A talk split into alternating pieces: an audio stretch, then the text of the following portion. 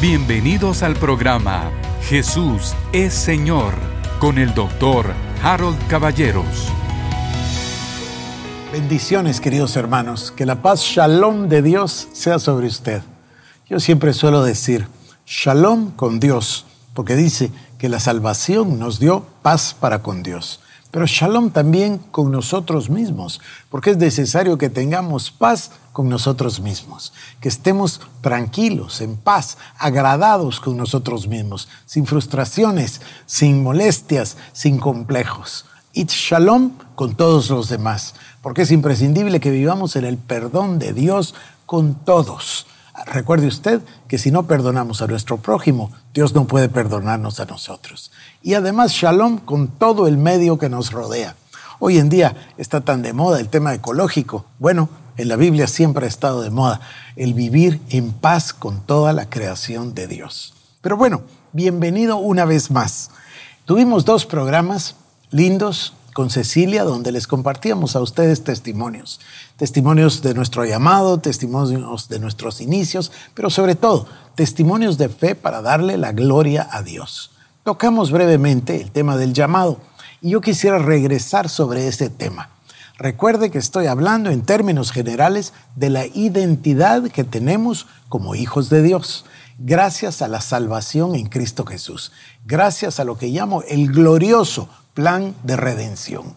Y dentro de estos beneficios, recuerda usted el pasaje del Salmo 103, ¿verdad? Bendice alma mía al Señor y no olvides ninguno de sus beneficios. Bueno, dentro de esos beneficios extraordinarios que trae la salvación o la redención en Cristo Jesús, Él nos llama de una manera muy particular nos llama reyes y sacerdotes. Y no nos llama, nos hace reyes y sacerdotes. A lo mejor es muy grande pensar en que somos sacerdotes de Dios, del Dios Altísimo, que somos reyes, pero eso es exactamente lo que Él dice.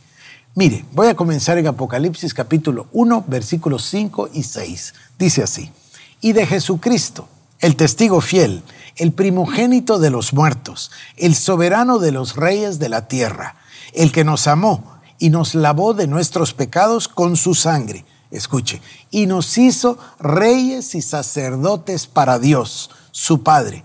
A Él sea la gloria e imperio por los siglos de los siglos. Amén. Jesucristo nos lavó de nuestros pecados por su sangre y nos hizo reyes y sacerdotes para Dios. Es algo extraordinario, es algo maravilloso.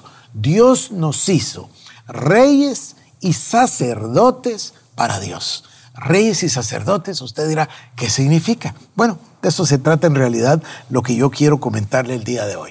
Voy a avanzar ahora al capítulo 5 del mismo libro de Apocalipsis. Capítulo 5 y leeré los versículos 9 y 10. Dice así, y cantaban un nuevo cántico diciendo, digno eres de tomar el libro y de abrir sus sellos, porque tú fuiste inmolado y con tu sangre nos has redimido para Dios de todo linaje y lengua y pueblo y nación, y nos has hecho para nuestro Dios reyes y sacerdotes, y reinaremos sobre la tierra. Es interesantísimo, ¿no? Cristo nos hizo reyes y sacerdotes para Dios. Nos hizo reyes y sacerdotes para Dios y reinaremos sobre la tierra. Bueno, aquí hay obviamente dos calidades distintas. Son pocas las personas como el rey David, que fue rey y además fue sacerdote. Entonces, a ver, ¿qué significa para nosotros en el Nuevo Testamento que hayamos sido hechos reyes y sacerdotes al mismo tiempo? Además, el rey debe tener una función particular y el sacerdote debe tener una función particular diferente, distinta. Son dos funciones. Dice la palabra en Primera de Pedro, capítulo 2, versos 3, 4 y 5. Y nos va a ir aclarando el panorama. Primera de Pedro 2, versos 3 al 5. Dice, acercándoos a Él, piedra viva, desechada ciertamente por los hombres, mas para Dios escogida y preciosa vosotros también, como piedras vivas, sed edificados como casa espiritual y sacerdocio santo. Ahora nos llama sacerdotes santos. A ver, casa espiritual y sacerdocio santo. Para ofrecer sacrificios espirituales aceptables a Dios por medio de Jesucristo. Bueno, usted debe tener claro, es, sencillo de entender que el sacerdote se dedicaba a ofrecer sacrificios. Nos viene inmediatamente a nosotros a la mente el ejemplo de Aarón o los sacerdotes. Los sacerdotes ofrecían sacrificio a Dios. Bueno, ese es el sacerdocio santo. Ofrecer sacrificios espirituales aceptables a Dios por medio de Jesucristo. Entonces nos vamos dando cuenta que hay una tarea que es la tarea sacerdotal, que consiste en hacer sacrificios espirituales aceptables para Dios por medio de Jesucristo. Vamos a dejar el reino para un momento y vamos a centrarnos en el sacerdocio. Vamos a comprender entonces que en nuestro sacerdocio santo ofrecemos sacrificios espirituales a Dios el Padre mediante Jesucristo. Esto se refiere a nuestra alabanza, esto se refiere a nuestra adoración diaria. Esto sin duda se refiere a nuestra vida de oración, a la vida de intercesión. Como dice Pablo en Efesios, con todo tipo de oración. Bueno, esa es la vida del sacerdote. Se refiere a nuestra comunión diaria con Dios. Yo le decía un concepto que aprendí que es maravilloso y me parece una gran revelación. ¿En qué consiste la oración? La oración no es más que la invitación permanente de parte del corazón de Dios para que usted pueda entrar libremente al trono de la gracia para tener comunión con Él. Oración es comunión, oración es relación, oración es comunicación. Dios nos ha extendido una invitación permanente para que nosotros podamos entrar confiadamente al trono de la gracia. Esto es maravilloso ¿Cómo podemos nosotros entrar al trono? Bueno, recuerde que Cristo Jesús dice dos cosas, que cuando murió el velo se rasgó en dos, abriendo el lugar para la presencia de Dios. Y después Hebreos todavía nos lo aclara más diciendo que rompió el velo, es su carne, por su sangre, y nos abrió el camino. Tengo preparada una, una predicación con respecto a ese tema. Él es el camino. ¿Camino a dónde? El camino al Padre, el camino al lugar santísimo, el camino de entrada para la oración, para los sacrificios de alabanza, de adoración, para toda la comunicación y para toda la relación que tenemos con Dios nuestro Padre en Cristo Jesús. Nosotros acudimos al Señor. A veces acudimos con petición, con solicitud, con clamor, con fervor. A veces también nosotros vamos al Padre y acudimos a Él con una petición clara o con una intercesión o con una súplica. O también podemos acudir con gratitud. Y comenzamos nuestro día agradeciendo a Dios. Hay tantas cosas maravillosas por qué agradecerle. A esto le llamo el ejercicio de gratitud. Van haciendo de nuestro corazón la gratitud. Después ya ni siquiera necesito apuntarlo porque son tantas. Todo el día se convierte en un agradecimiento a Dios y se convierte en una forma de oración, en una forma de comunión con Dios. Estamos agradecidos por la vida, estamos agradecidos por lo que hace, estamos agradecidos por lo que nos permite, estamos agradecidos por las relaciones que tenemos con otras personas, estamos agradecidos por lo que nos da. Bueno, imagínense usted, estamos viviendo una vida de gratitud. Eso le llamo yo el ejercicio de gratitud. Pero continuemos. Acudimos a Dios, ahí va yo. Mire, la palabra nos abre el velo, el Señor nos abre el velo. Acudimos a Dios con agradecimiento, acudimos con adoración, pero sobre todo, acudimos con amor llevamos al Señor el fruto de nuestros labios, el fruto de nuestro corazón. De la abundancia del corazón habla la boca. En un corazón agradecido, ¿qué va a salir por la boca? Agradecimiento. Acudimos a Dios con agradecimiento. Acudimos a Dios con amor. Es la única manera, querido hermano, y además no, no es difícil, sino simple, de cumplir con lo que el apóstol Pablo nos dijo, orad sin cesar. A mí me parece que es maravilloso. ¿Cómo puede alguien orar sin cesar? Bueno, estamos entendiéndolo. Permanecemos en una íntima comunión con Dios todo el tiempo. Permanecemos. Vamos a continuar.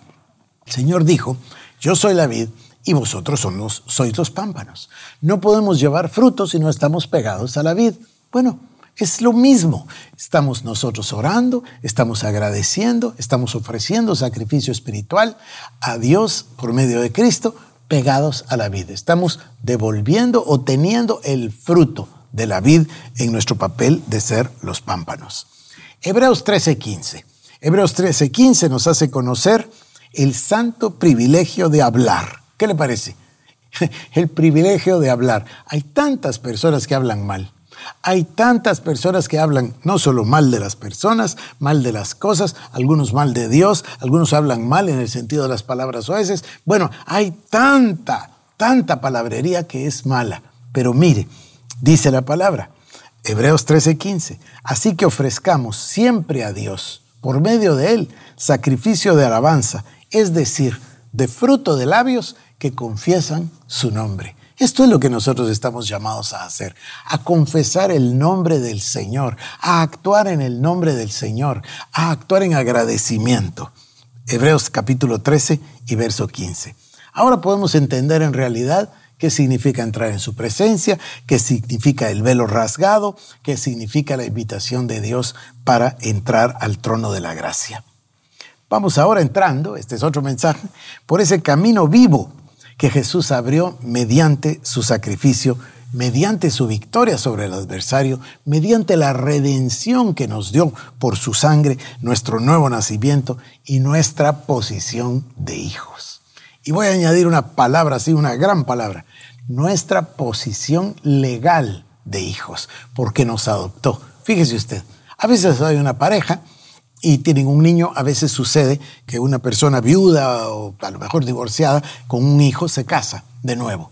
Y entonces el otro, eh, sea el hombre o la mujer, dice, mira, yo voy a adoptar, eh, usualmente es el hombre, ¿no? Voy a adoptar a tu hijo. Bueno, siguen el proceso y cuando ese niño es adoptado, tiene el derecho legal de tener el apellido del padre. Ahora fue legalmente adoptado y legalmente hecho hijo. Es una gran palabra esto. Nosotros fuimos legalmente adoptados por Dios. Ahora somos hijos suyos, herederos de Dios, coherederos con Cristo Jesús. A mí me parece algo verdaderamente maravilloso. Pero sigamos con las palabras. Tenemos nosotros que poner atención entonces a lo que hablamos, porque lo hablamos para el Señor. Parte de nuestro sacerdocio santo es ofrecer sacrificios espirituales a Dios por medio de Jesucristo. Y unos de estos sacrificios, como le digo, provienen de nuestras palabras. Ahora, voy a ir más hondo. ¿De dónde salen las palabras? Por supuesto que usted sabe que salen del corazón porque dice de la abundancia del corazón habla la boca. Pero ¿de dónde salen las palabras? Mire lo que dice Josué 1.8. Nunca se apartará de tu boca este libro de la ley, sino que de día y de noche meditarás en él para que hagas y guardes conforme a todo lo que en él está escrito. Entonces harás prosperar tu camino y todo te saldrá bien. Qué pasaje, qué pasaje. Que nunca se aparte de tu boca este libro de la ley, la palabra de Dios, sino que de día y de noche meditarás en la palabra, de manera que puedas hacer conforme, hacer y guardar conforme a todo lo que dice la palabra. Y si haces eso, que es obviamente leerla, dice meditarla de día y de noche, dice hablarla o confesar la palabra que está en tu boca siempre, ¿qué es lo que vas a hacer? Entonces tu corazón va a guardar y hacer todo lo que está escrito en la palabra. ¿Y qué pasará? ¿Cuál será la consecuencia?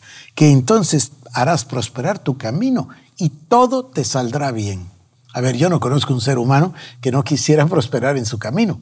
Y no conozco a nadie que no quisiera prosperar en todo y que todo le saliera bien. Bueno, aquí está la receta. La receta es meditar de día y de noche en la palabra, luego que no sea parte de nuestra boca. Entonces haremos y guardaremos conforme a lo que en ella está escrito. Y cuando hagamos esto, haremos prosperar nuestro camino y todo nos saldrá bien. Pero ¿qué hay detrás de las palabras? Vamos un poco más adentro. Detrás de las palabras hay pensamientos. De hecho, el proceso es así. De primero hay un pensamiento. El pensamiento se convierte en una palabra. Esa palabra se convierte después en un hábito, en una confesión, etc. Vamos a ver los pensamientos. Filipenses 4, 8 y 9. Dice así. Por lo demás, hermanos, todo lo que es verdadero, todo lo honesto, todo lo justo, todo lo puro, todo lo amable, todo lo que es de buen nombre. Si hay virtud alguna, si hay algo digno de alabanza, en esto pensad. Lo que aprendisteis y recibisteis y oísteis y visteis en mí, esto haced, y el Dios de paz estará con vosotros. Déjenme que le repita. Dice, por lo demás, hermanos, todo lo que es verdadero, todo lo honesto, todo lo justo, todo lo puro, todo lo amable, todo lo que es de buen nombre, si hay virtud alguna, si algo digno de alabanza, en esto pensad. Quiere decir que tenemos derecho a pensar esto que dice acá, lo que es puro, lo que es verdadero, lo que es honesto, lo que es justo, lo que es amable, lo que tiene buen nombre, si hay virtud alguna, si hay algo digno de alabanza. Todo lo que no cabe en esta clasificación, que por cierto es muy grande, se debe quedar fuera. Dice la palabra que del corazón salen los adulterios, los homicidios, el pecado, de la concupiscencia de vuestros corazones, dice la Escritura. Quiere decir que nosotros podemos y debemos dominar lo que sale de nuestro corazón lo que sale de nuestro corazón a nuestra mente. En la mente nosotros podemos decirle a este pensamiento sí o le podemos decir a este pensamiento no. Podemos abstenernos de pensar algo. Mire, el pecado proviene de la concupiscencia. El proceso es así, de la concupiscencia al pecado y del pecado a la muerte. Bueno, la concupiscencia es eso, esa raíz de pecado. El ser humano puede frenarla. ¿Por qué? Porque nuestro hombre viejo ya quedó crucificado en la cruz del Calvario. ¿Y cómo la frenamos? No haciendo provisión para los deseos de la carne. ¿Y cómo hacemos para no hacer provisión para los deseos de la carne? No pensando ciertas cosas. Cuando la persona se pone a pensar en algo malo y lo hace crecer adentro de sí, de tristeza, de ansiedad, de rechazo, comienza la depresión. Y las personas depresivas tienden a hacer crecer la depresión, a hundirse cada vez más. Y dicen porque a mí me lo han dicho muchas personas, yo tengo ciertas experiencias en ese caso, y las personas me, han dicho, es que yo no lo puedo evitar. Eso no es cierto. Eso no es verdad. Cree que no lo puede evitar es otra cosa, pero lo puede evitar porque puede decidir qué es lo que va a pensar. Cada uno de nosotros podemos decidir perfectamente qué es lo que nosotros queremos y debemos pensar. Ahora, ¿qué dice la palabra?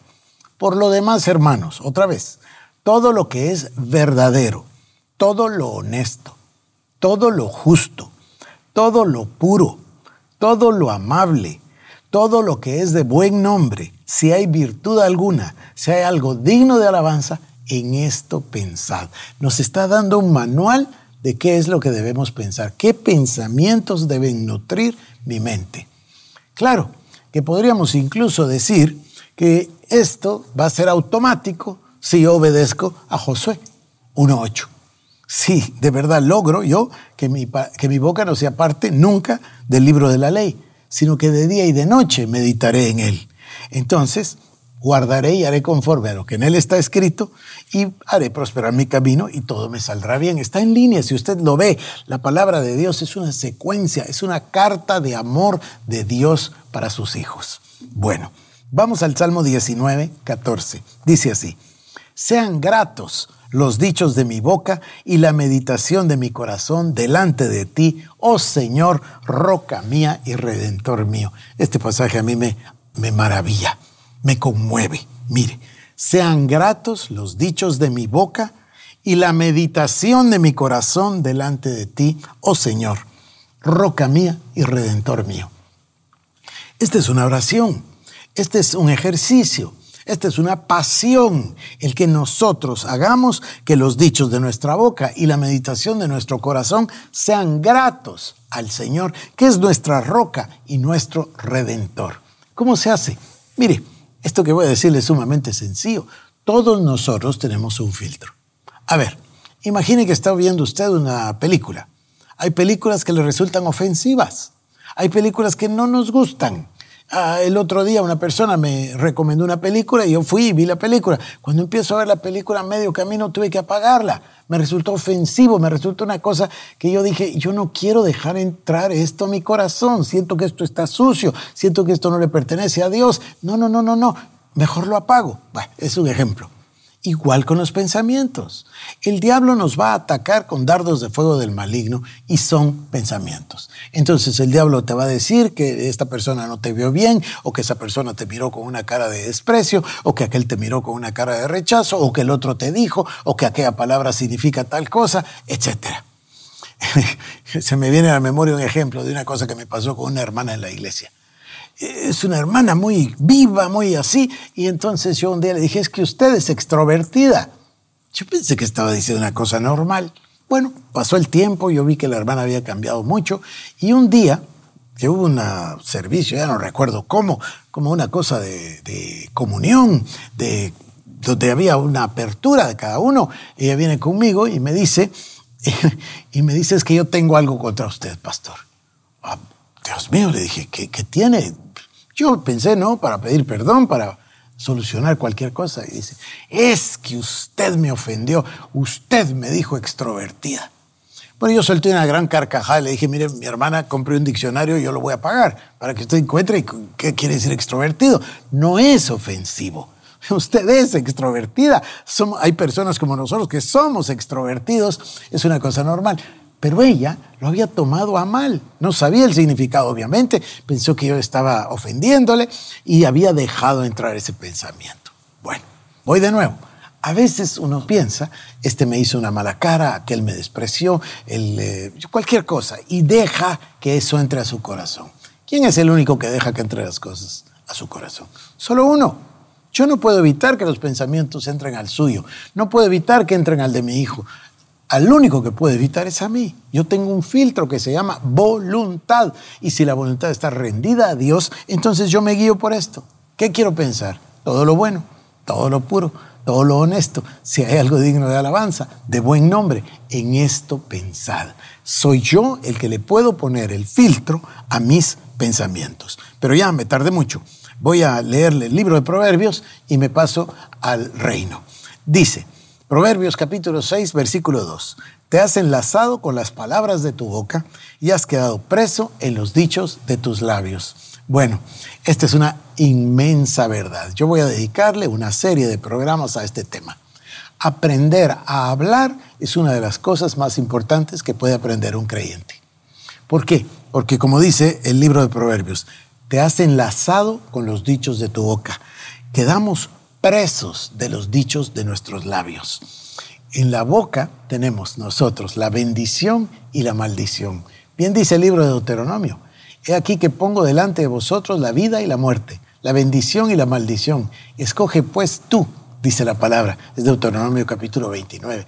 Escoge pues tú la vida para que vivas tú y tu descendencia. Nosotros podemos escoger qué pensar, qué hablar y podemos ser verdaderamente eficientes en un sacerdocio santo cuando ofrecemos sacrificios espirituales a Dios por medio de Jesucristo, alabanza y adoración de nuestros labios. Ahora, nuestro sacerdocio es doble, porque no solamente tenemos un sacerdocio santo, sino que también tenemos un sacerdocio real. Esto quiere decir que somos reyes y sacerdotes. Mire, primera de Pedro 2, 9 y 10. Mas vosotros sois linaje escogido, real sacerdocio, nación santa, pueblo adquirido por Dios, para que anunciéis las virtudes de aquel que os llamó de las tinieblas a su luz admirable. Voy a repetir, mas vosotros sois linaje escogido, real sacerdocio, nación santa, pueblo escogido, pueblo adquirido por Dios. ¿Para qué? Para que anunciéis las virtudes de aquel que os llamó de las tinieblas a su luz admirable. Vosotros que en otro tiempo no erais pueblo, pero que ahora sois pueblo de Dios, que en otro tiempo no habíais alcanzado misericordia, pero ahora habéis alcanzado misericordia. Dios quiere que nosotros seamos un sacerdocio santo. ¿Y para qué quiere Dios que seamos un sacerdocio santo? Para que anunciemos las virtudes de aquel que nos llamó de las tinieblas a su luz admirable. En otras palabras, Dios espera que nosotros anunciemos a todos el Evangelio. Anunciemos a todos las virtudes de Cristo. Los predicadores somos dichosos porque estamos haciendo esto todo el tiempo, porque es lo natural para nosotros predicar el Evangelio, predicar a Cristo, predicar la palabra. Entonces estamos cumpliendo. Pero no solo los predicadores deben cumplirle, todos estamos llamados a cumplir el real sacerdocio. A ver si lo puedo decir de esta manera. Tenemos un sacerdocio santo y un sacerdocio real.